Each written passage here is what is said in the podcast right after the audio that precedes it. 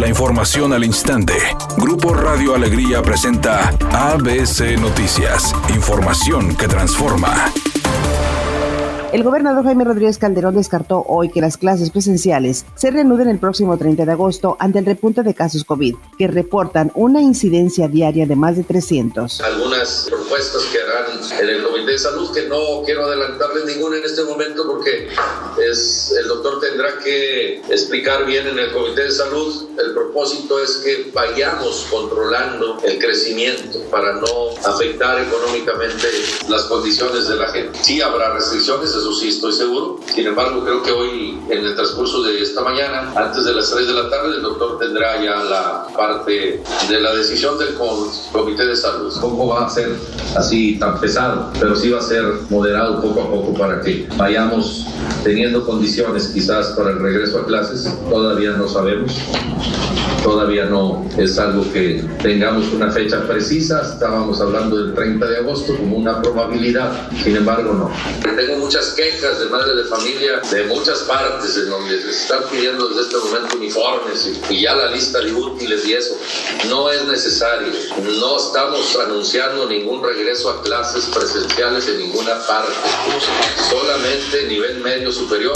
La transición del gobierno municipal de Monterrey se realizará sin colores partidistas y se alista por parte del alcalde sustituto Antonio Martínez y Agustín Basabe, coordinador del equipo del alcalde electo Luis Donaldo Colosio, quien aseguró que vienen tiempos complicados para la administración municipal por temas de pandemia de COVID-19 y la seguridad. Este es el momento de quitarse un poco todo el tema de los colores partidistas, de ver por el, por el bien de la ciudad. Vienen tiempos complicados después de la pandemia, la crisis de salud, también económica. Nuevo León y Monterrey no se han visto realmente particularmente beneficiados por esta cuarta transformación. Tenemos que trabajar muy duro para sacar adelante más complejos como la recuperación económica. Por otra parte, aclaró que quienes participen en la transición no necesariamente tendrán un puesto en el gobierno municipal encabezado por Colosio y en su caso continuará como diputado federal electo. Además dijo que Luis Donaldo Colosio revelará el viernes quiénes integrarán los equipos de su gabinete y cuáles serán sus responsabilidades, agregando que contará con el apoyo de un despacho internacional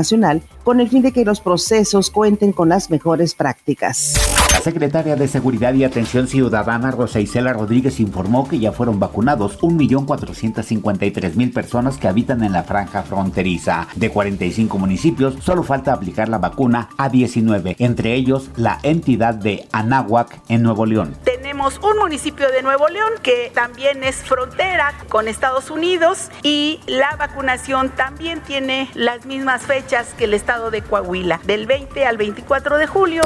Editorial ABC con Eduardo Garza. Los camiones de dos pisos que en 2019 anunció con bombo y platillo la agencia de movilidad que dirige Noé Chávez, y es que para dar un mejor servicio en la ecovía fueron un fiasco.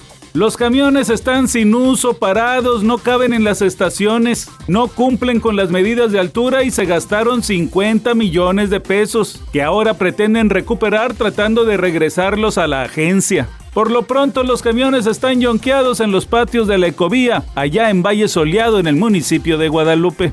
Hoy se juega el segundo partido de la serie final del básquetbol de la NBA. Los soles de Phoenix regresan a casa para enfrentar a los Bucks de Milwaukee. Hay que recordar que el primer partido de la serie lo ganaron los soles de Phoenix. Vamos a ver si puede Milwaukee de la mano de Giannis regresar, volver a pelear esta serie. Hasta el momento los soles lucen como los grandes favoritos. Un intruso irrumpió con la tranquilidad de la cantante y empresaria Rihanna al ingresar a su mansión de Los Ángeles el pasado fin de semana. Él logró entrar a la casa brincando una gran barda que la policía aún sigue sin explicarse cómo lo logró. El intruso logró escaparse por unos matorrales, sin embargo, no causó daño. Fue más el susto que le metió a Rihanna quien también se encuentra bien después de lo ocurrido. Es un día con presencia de nubosidad. Se espera una temperatura máxima de 30 grados, una mínima de 24. Para mañana viernes se pronostica un día con presencia de nubosidad. Una temperatura máxima de 28 grados, una mínima de 20. La temperatura actual en el centro de Monterrey, 30 grados. ABC Noticias. Información que transforma.